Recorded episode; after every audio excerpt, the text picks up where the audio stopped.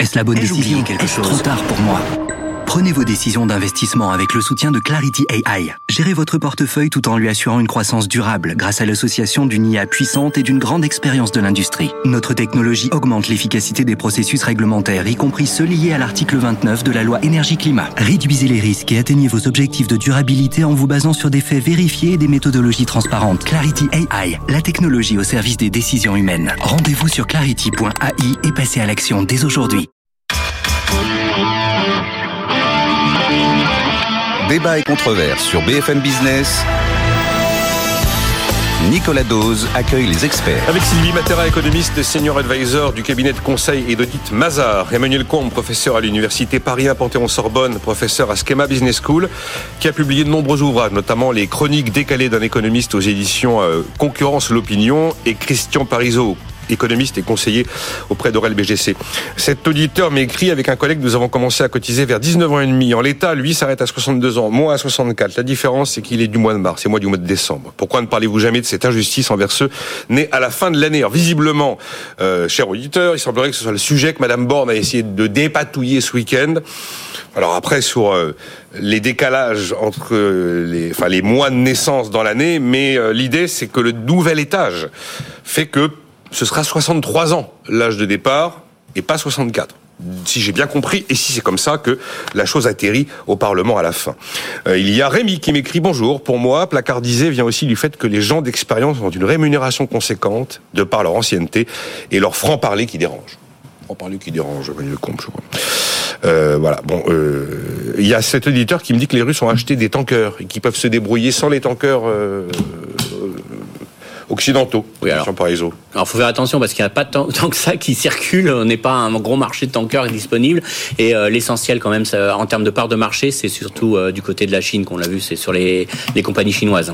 Inflation quand tu nous tiens, Sylvie Matera. Oui. Par rapport à ce que disait Emmanuel Combe, beaucoup d'humilité quand même sur cette histoire d'inflation. Moi, ce qui me frappe quand même, c'est que les gens de terrain venant dans cette émission avaient la certitude il y a deux ans que ce serait une bonne grosse inflation bien pénible, quand les économistes vous disaient circuler, ça va bien se passer. Ah, quel est votre avis à ce stade bon, des choses je trouve que on critique pas mal les banquiers centraux, mais peut-être qu'ils vont réussir leur soft landing. C'est ce qu'on disait vendredi. Ce qui, est, ce qui serait pas mal finalement, mmh. parce que ça veut dire que moi je pense qu'on va avoir euh, une diminution de l'inflation, mais qu'on va rester sur un plateau beaucoup plus élevé. C'est-à-dire que on, en parlait à la pause. Euh, je crois pas qu'on va revenir aux 2 qui sont l'objectif des banquiers centraux. Mais il est vraisemblable qu'on arrive euh, peut-être à la fin de cette année ou au début de l'année prochaine sur un plateau autour de 3-4% et qu'on et y reste un certain temps. Ce qui sera quand même plus supportable que les niveaux d'inflation qu'on a connus en deuxième période de l'année dernière. Donc euh, alors, les États-Unis sont un cas euh, fonctionnent quand même différemment de ce qu'on peut voir en Europe, hein, avec une économie qui est beaucoup plus réactive, c'est-à-dire que dès que ça va un peu mieux, bah, les gens recommencent à, à, à, consommer, et donc on a une économie qui est euh, qui, qui bouge, enfin qui est plus volatile et plus réactive. En Europe, ça prend plus de temps ça signifierait que la Banque Centrale Européenne devrait modifier sa cible officielle d'inflation et dire, bah, écoutez, c'était deux et maintenant c'est trois. Bah, en fait, je crois qu'ils ont pris. Là, ça change la donne. Hein, parce que vous installez, vous inscrivez dans la tête des agents économiques que c'est trois. Mais c'est-à-dire, bon, je dis qu'à mon avis, on va arriver à un plateau, ce qui ne veut pas dire qu'à la fin des fins, on pourra peut-être retourner à deux, mais justement, quand Et euh, quel, quel, est l'impact que ça doit avoir sur les objectifs des banquiers centraux? Il faut bien voir que les objectifs des banquiers centraux ont changé quand même il n'y a pas très longtemps, et que maintenant, ils parlent plutôt d'une fourchette oui, une sorte de pivot autour duquel on tourne. Voilà. Alors, une fourchette pour l'un, une moyenne pour l'autre. Mais Donc, euh... si on est une fourchette autour de 2%, euh, ben, je ne sais pas euh, quelle est l'ampleur de la fourchette, mais on peut très bien dire qu'à 3, ben, on est dans la partie haute de la fourchette. Ils disent quand même qu'on doit être sur le cycle économique autour de 2. Autour, autour de 2. Donc, sur le cycle économique. Moi, maintenant, ça ne veut rien dire. Donc, bah, ça laisse de la flexibilité. Ah, le cycle économique, oui. Euh, parce que 3%, c'est 50% au-dessus de 2. Voilà. oui, oui c'est pour ça, ça dépend de la taille de la fourchette. fourchette hein. La seule chose que je pense qui va être très vrai, c'est au niveau surtout de la BCE, parce qu'il y a une vraie contrainte hein, avec ce 2% beaucoup plus forte que sur les États-Unis. Euh, mais euh, cette contrainte de 2 va, imposer que la BCE considère qu'elle doit rester en politique monétaire restrictive tant que les prix sont parvenus à 2. Et c'est là qu'il y a peut-être un petit problème, parce que je pense que surtout, surtout les, les membres les plus faucons de la BCE, ils ne laisseront, ils pourront pas baisser les taux de toute façon si l'objectif d'inflation n'est pas atteint. Et donc, même Oui, si on est n'est qu'à pas, 3 on lieu pas de 2, obligé de faire du 50 points de base. On non, a fait non, du non, mais on va, on 75. va hein. monter les taux. Après, euh, on peut monter les taux et puis les laisser euh, longtemps euh, plus élevés. Hein. Oui. Euh, C'est ça, c'est ça l'idée. C'est que l'idée, c'est que ok, ils ont réagi très vite. Ils ont monté euh, de 75, 50, euh, ils vont monter de 25 à la fin. Euh, mais après, une fois qu'on monte les taux, c'est la question, c'est de savoir quand ils vont les baisser. Et là, je pense qu'on on- qu'on aura, on a une vraie, une vraie contradiction avec les marchés qui disent ils vont très vite baisser. Regardez euh, la partie courte de la courbe des taux. On pense que d'ici un ou deux ans, la BCE va baisser les taux, que la Fed va baisser ses taux. Et c'est là où il y a une erreur parce que si véritablement on est sur une inflation euh, qui, et je suis assez d'accord sur le fait que euh, risque de rester nettement supérieure à l'objectif des banquiers centraux, dans ce cas-là, ils vont pas baisser les taux. N'oubliez pas aussi autre chose, et ça c'est quelque chose qui est pas du tout pricé par les marchés, qui est pour moi un vrai risque, c'est qu'on peut avoir un mouvement de réaccélération de l'inflation. C'est-à-dire que là, on a eu de très bons chiffres de désinflation, mais attention parce que les prix du pétrole sont, euh, peuvent repartir très vite à la hausse avec la réouverture de la Chine. Et puis au-delà de ça, il y a dans beaucoup de- de- de- d'activités dans les secteurs des services dans lesquels on n'a pas répercuté les hausses Ouais, passées. Donc il y a quand même une partie de l'inflation de 2000 de la de l'année dernière, de 2022, qui va se voir encore en 2023. Et donc euh, le côté, oui, on a eu un mouvement de désinflation très rapide avec des effets de base, avec la recul des prix de l'énergie, ça a eu un effet très très violent, très très fort. Mais derrière, on a quand même des éléments encore à venir euh, d'inflation. Les prix alimentaires, on voit qu'ils sont encore euh, très très élevés et qui vont rester encore très forts sur le premier semestre. Et donc euh, on n'est pas à l'abri quand même qu'on ait un, un petit cet effet de cure de, de- en cuve et puis après que ça repart euh, très très vite. Il y avait un papier de Jean-Marc Vittori où il rappelait quand même les grandes périodes où l'inflation, Mm. pour se vraiment se diffuser, mettait à peu près deux ans. 1973, choc pétrolier, la vraie diffusion, c'est 76. Mm. 2014, le pétrole, le pétrole recule, c'est en 2016 qu'on a vraiment l'effet reprises. Donc, euh, Les lignes droites, euh, les lignes droites, c'est sur les marchés financiers, mais c'est pas sur l'économie. L'économie est beaucoup plus euh, Si erratique. ça réaugmente, ça sera une mauvaise nouvelle. Si on a un repic d'inflation, Alors serait peut-être pas aussi violent. Hein, je dis pas qu'on va retourner, mais Ça, on ça peut, on peut avoir des mouvements, euh, des mouvements comme ça de. Emmanuel de. Combe, vous vouliez réagir à ce que disait. Non, simplement pour, pour élargir le sujet, la- la- l'important, semble-t-il, c'est toujours la- la- l'équation magique, hein, R-G. Hein. C'est tant que les taux, euh, le, le taux nominal euh, reste euh, inférieur à, à- à l'inflation, bah, c'est pas très très très grave. Là où ça deviendra compliqué, c'est que si on a des taux nominaux euh, qui deviennent supérieurs à l'inflation, et pour l'instant, enfin, on n'est pas du tout dans ce scénario. Donc on est quand même dans un monde, pardon, où euh, s'endetter est plutôt une bonne euh, chose. Enfin, surtout si on s'en sert pour financer la transition climatique. C'est d'ailleurs ce que dit Blanchard. Hein, je relisais ce Oui, matin oui, les- oui, oui. Hein, c'est sa thèse, hein, c'est de dire, mais au fond, euh, le, truc, le truc à surveiller comme le lait sur le feu, c'est R-G. Et on en est loin. Donc euh, c'est quand vous prenez le taux d'intérêt et le taux de croissance, taux d'intérêt nominal, taux de croissance nominale, le jour où le taux d'intérêt Réel, donc réel, inflation, moins l'inflation. voilà, passe C'est le taux au-dessus. d'intérêt des banques centrales moins Oui. le taux de l'inflation. Et aujourd'hui, on est le taux de l'inflation est supérieur. Oui, plus, euh, je nuancerai un tout petit peu, on, on en parlait avant l'émission, à supposer que le taux, les taux longs euh, euh, correspondent parfaitement au taux court. Alors, ce qui est assez vrai aujourd'hui, mais on sait bien que ce qui détermine un taux long, c'est pas la banque centrale, normalement, c'est l'offre d'épargne mondiale et la demande. Or, tout pousse à penser que depuis 50 ans, et on le voit hein, sur les courbes, c'est super intéressant, les taux d'intérêt à long terme, ils sont structurellement orientés à la baisse pour des raisons qui n'ont rien à voir avec la politique monétaire, pour des raisons de démographie. Hein, les gens deviennent plus riches, donc ils épargnent plus, les gens vieillissent et ils préparent leur retraite parce qu'ils vivent plus longtemps. Il y avait une étude de la Banque de France sur 50 ans ou 60 ans de taux d'intérêt euh, réel. C'est impressionnant. hein. On voit le taux d'intérêt réel d'équilibre qui s'est structurellement, euh, qui a structurellement diminué. Alors j'entends ce que dit euh, Sylvie, qui est de dire il y a forcément aujourd'hui une corrélation très forte entre taux d'intérêt de la Banque centrale et taux d'intérêt à long terme. hein. Mais normalement, il n'y a pas de raison que les deux soient euh, tout à fait corrélés. hein. Alors, Enfin, on ils sont peut corrélés, vivre- mais ils sont voilà, pas identiques. On peut vivre longtemps en, taux courbe des taux inversée. Exactement. Par contre, c'est pas bon pour les banques. Je suis d'accord. c'est pas, pas terrible pour les banques parce que les banques, je vous rappelle, hein, euh, empruntent à court terme pour prêter à long terme. hein. donc, euh, si vous avez une courbe des taux inversée, c'est pas très bon. C'est Et plus- ça, et plutôt ça, bon pour les États. c'est plutôt bon pour les États, mais par contre, ça, ça peut euh, freiner quand même euh, la distribution de crédit et ça peut freiner quand même l'économie. Donc, l'inversion de la courbe des taux, et je vous rappelle qu'elle est historique aux États-Unis en ce moment, hein, euh, l'inversion de la courbe des taux est quand même un facteur euh, un petit peu qui ralentit. Euh, maintenant, c'est vrai qu'on a un gros problème, c'est que l'équilibre euh, des marchés obligataires ne se font plus par rapport à, un équilibre purement de lié aux politiques monétaires. C'est-à-dire qu'aujourd'hui, je vous prends l'exemple de la courbe des taux américaine, la partie longue aujourd'hui, ce sont les achats des assureurs japonais qui trouvent pas du tout de rendement au Japon et qui, sont maintenant les deuxièmes détenteurs de, de dettes euh, américaines, voire parfois les, premiers selon les mois. Donc euh, on a on a vraiment un équilibre qui s'est- qui est pas lié qu'à l'économie américaine et qu'à qu'à l'épargne l'épargne nationale. Et on voit bien au niveau européen, de toute façon, on a aussi une courbe des taux qui est, qui est, qui est, inversée à cause de ça. Mais ça m'amène à vous poser cette question, justement, cette question à double entrée. Est-ce qu'on est, d'accord pour dire que la clé, c'est d'avoir des taux d'intérêt réels qui restent négatifs et qu'à partir du moment où c'est positif, là, c'est ah bah, branle-bas de combat à Bercy. Et l'autre clé, c'est que pour l'instant, la BCE nous a pas dit qu'elle allait dégonfler son bilan et qu'elle allait, qu'elle allait. elle a dit qu'à partir du mois de mars. Oui, mais enfin, on sait pas trop. Ah, elle a commencé sur la partie. Euh, il y a quand même une baisse du bilan de la BCE en ce moment, qui est liée au fait que les banques euh, laissent moins de liquidité auprès de la BCE, puisqu'il y a quand même euh, aujourd'hui des actions. Donc c'est plutôt de la liquidité bancaire qui a été reprise, et ils vont commencer à ne plus réinvestir une partie des obligations arrivant à maturité de l'APP, et c'est quand même pas négligeable. Hein, Alors l'APP c'était le programme, un, un, des deux programmes. Il y a deux programmes. Il y a le programme qui a été très important et très très élevé durant la pandémie et celui-là. C'est pas, c'est pas celui-là, c'est l'autre. Non, et celui-là, et celui-là, il est beaucoup plus ancien, beaucoup plus, euh, plus vieux, mais il a été maintenu beaucoup plus longtemps.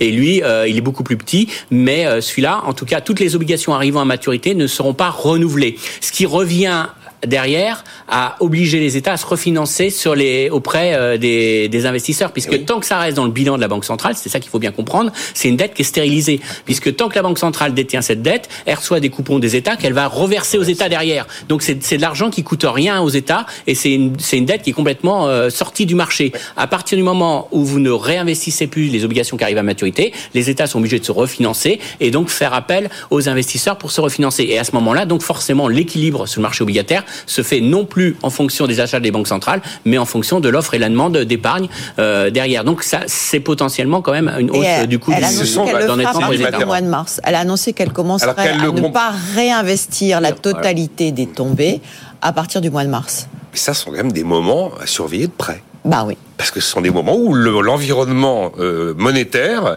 change et du coup ça a un impact sur le. Après, il y a un deuxième choc qui est très important et qu'on parle pas assez, c'est que l'Allemagne va réémettre énormément cette année parce que l'Allemagne ah euh, a un plan, un bouclier énergétique qui va lui coûter cher. Alors vous allez me dire oui bon l'Allemagne on n'a pas de peur, l'Allemagne va pas faire défaut, mais c'est important parce qu'il y a un élément qui nous pénalisait euh, sur les marchés qui était très important en tant qu'investisseur pour les investisseurs, c'est qu'il n'y avait plus de papier sans risque, ce qu'on appelle le papier sans risque. Vous savez le papier sur lequel vous êtes le plus confiant, vous vous mettez l'argent quand vous savez pas où aller et que vous avez des craintes, des incertitudes économiques, comme s'il n'y en avait pas en ce moment. Hein. Donc euh, il y a, y a une on peut avoir envie hein, finalement de se dire je vais prendre un investissement le moins risqué, mais sauf que la BCE avait complètement asséché le marché euh, et l'État allemand émettait, émettait très peu. Donc aujourd'hui, ça veut dire que l'État allemand va émettre beaucoup plus. Donc c'est bien pour les investisseurs, ça veut dire qu'il y a du papier sans risque. Donc les taux allemands vont rester bas, ça on est d'accord. Mais ça veut dire aussi que je vais moins acheter de l'Italie si je veux pas prendre de risques, je vais dire bah, autant aller là où il y a du papier allemand et donc ça met une pression sur les sur les taux italiens. Ah, un peu moins de France aussi. donc globalement, c'est quand même un vrai changement parce que d'une part, on, on, laisse beaucoup plus de liquidité sur les marchés obligataires, donc forcément ça va jouer sur l'équilibre. Et en plus on change aussi la structure de liquidité. Et ça, ça peut euh, énormément euh, créer des tensions entre les pays. C'est inquiétant quand même, Sylvie Metteur ou c'est un mouvement, c'est un rééquilibrage, un retour à la normale Non, il faut quand même, il faut bien voir que euh, sur les dernières années, le, bilan des banques centrales, de toutes les banques centrales, a explosé. Oui. Donc euh, qu'elles essaient euh, lentement de revenir à la normale, c'est plutôt une bonne chose. Mais il faut le faire très progressivement pour pas générer des mouvements erratiques sur les marchés. Et donc là, ce qu'elles font, elles le font quand même très très lentement. Mais ne pas réinvestir toutes les tombées, c'est effectivement un moment important. Donc c'est mars. Et on remet de la prime de risque. Surtout, c'est ça le plus important. Et ça, c'est une bonne chose. voilà, ça, c'est une bonne chose. Parce que ça veut dire que si, alors on va dire la France ou l'Italie font n'importe quoi budgétairement, les investisseurs vont se dire, bah maintenant j'ai du papier allemand. Mm. Si, si j'ai pas confiance dans la France, j'ai du papier allemand. donc, donc ça, ça veut dire qu'on reprice le risque, on redonne du prix au risque. Et ça, c'est plutôt une bonne chose, euh, quand même, globalement. Ouais, non, non, c'est même une très bonne chose parce qu'auparavant, euh, le taux d'intérêt avait perdu de sa mm. signification puisque normalement c'est un indicateur de risque. Mais euh, comme il avait plus de valeur puisque la Banque centrale achetait tout, euh, maintenant, c'est quand même mieux d'avoir euh, de nouveau un indicateur de risque. Quand l'argent et de discipline alors pour les émetteurs. Quand l'argent et le temps n'ont plus de prix, évidemment, on a complètement non, le risque, cassé les baromètres. Du coup, ça devient une discipline pour les émetteurs, une discipline de marché pour les émetteurs, ce qui est une bonne chose. Hum, hum. Enfin, on va surveiller tout ça. Ça sur BFM Business, bien sûr. Par contre, les marchés financiers vont très bien, ce que vous dites. Oui, mais là, bon, moi j'ai écouté ce que disait Christian. Les marchés financiers vont très bien. Christian m'explique que euh, ils, vont, ils vont peut-être se prendre une petite gueule de bois, un de ces mm. quatre. Euh, il y, a un mot. Alors, euh, très, très, je veux absolument qu'on parle de l'IRA et notamment avec Emmanuel, qui est branché sur le sujet depuis très longtemps. La plupart de ses chroniques dans l'opinion, euh, ou en tout cas beaucoup d'entre elles, ont été consacrées à ce sujet de retour du protectionnisme aux États-Unis. L'histoire de l'emploi américain. Est-ce qu'il y a un loup là dans ce chiffre euh, qui, a, surpris tout le monde? Mm. Oui, alors faut bien comprendre, c'est qu'on est à 500 000, un peu plus de 500 000 créations d'emplois. Euh, selon les consensus, on était autour de 200 000, donc c'est quand même assez impressionnant. On se dit, bon, euh... les, les, économistes se trompent, c'est souvent, mais quand même, c'est quand même assez impressionnant. Alors, il y a des facteurs un peu techniques, très clairement.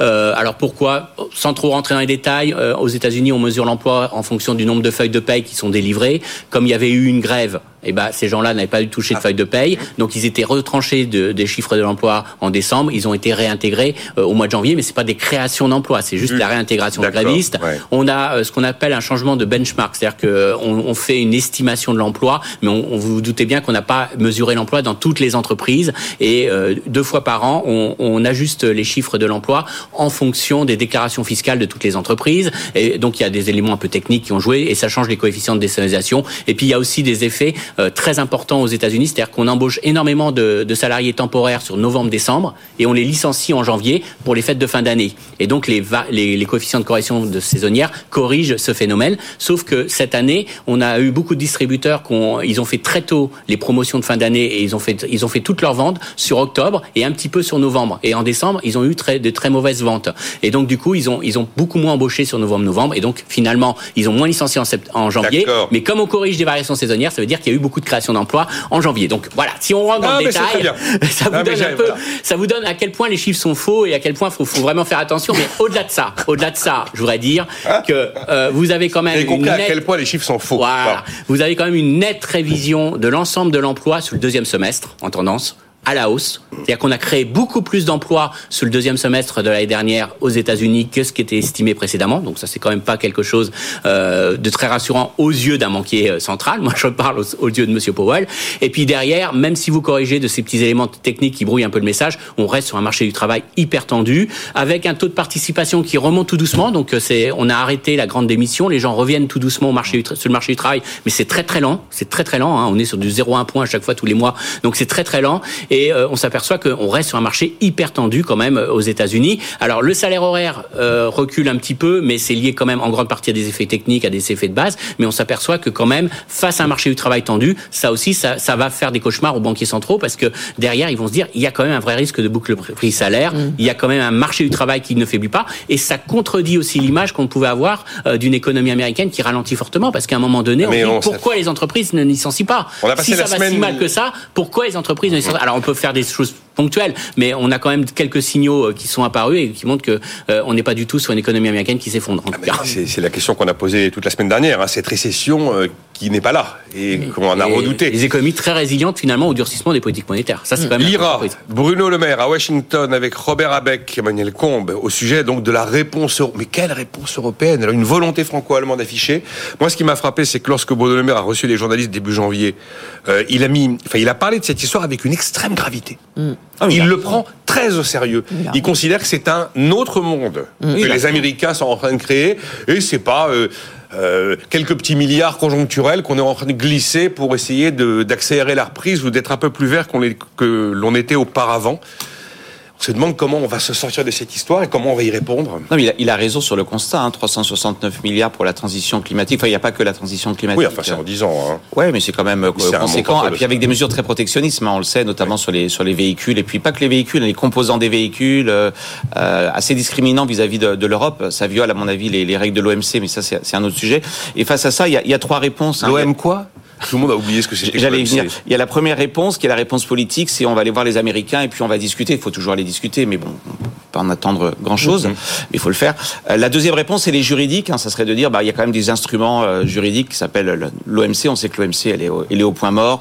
Ça prend des années, donc c'est même pas envisageable. Mais on pourrait, hein, juridiquement, euh, porter plainte, euh, notamment pour euh, subvention illicite. On a des instruments en Europe qui existent, qui viennent d'entrer en vigueur. On en a parlé dans votre émission.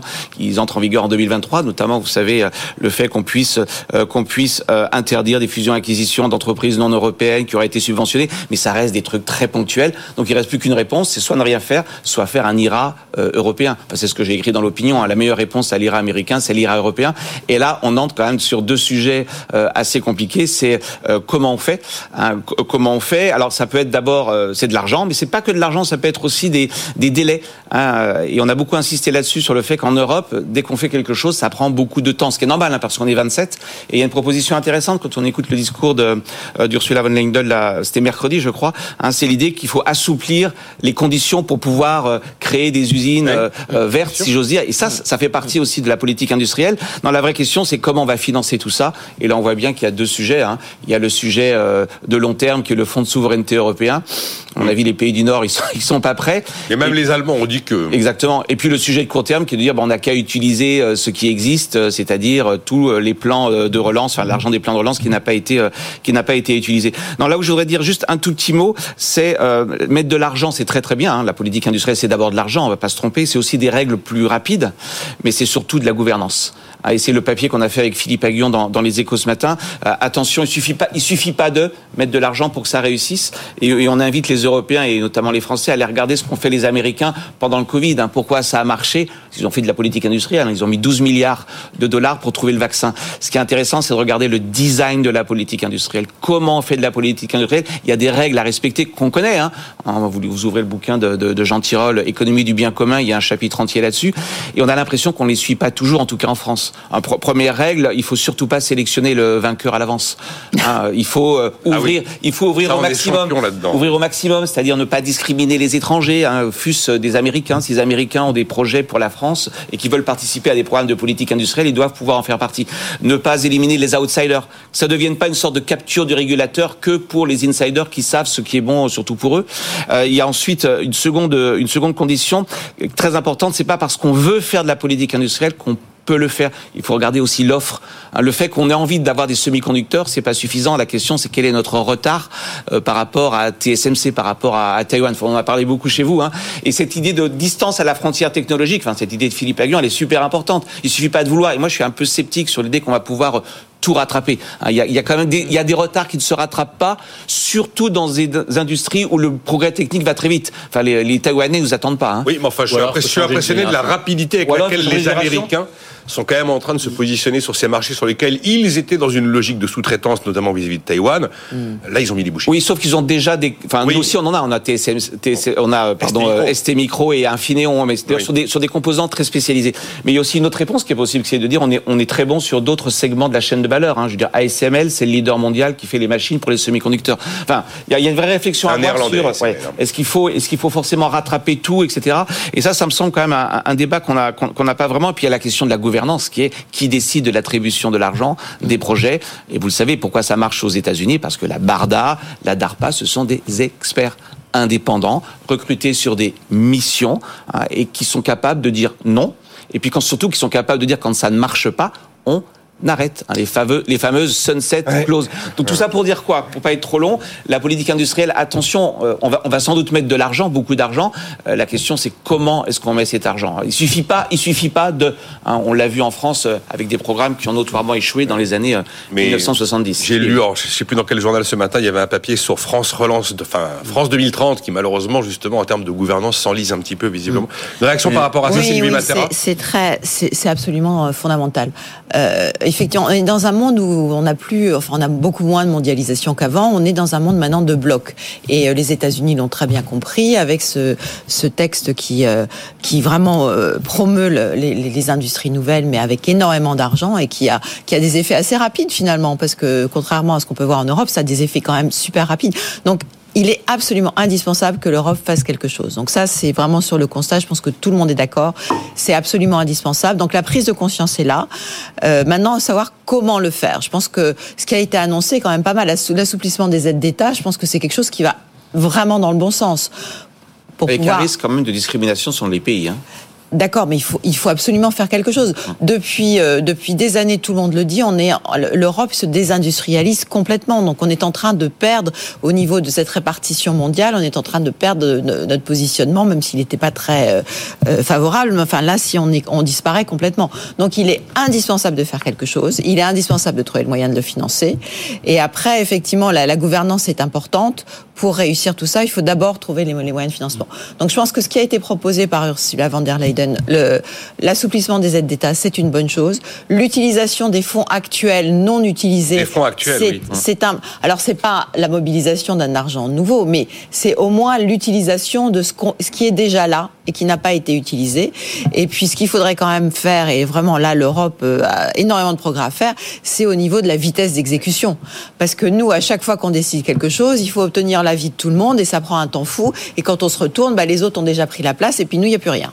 Donc euh, il faut, alors absolument, c'est très important d'assister sur la gouvernance, mais je pense qu'il est fondamental, c'est la vitesse d'exécution. Parce que pour faire des discours, on est assez bon, mais au niveau de l'exécution, on est beaucoup moins bon.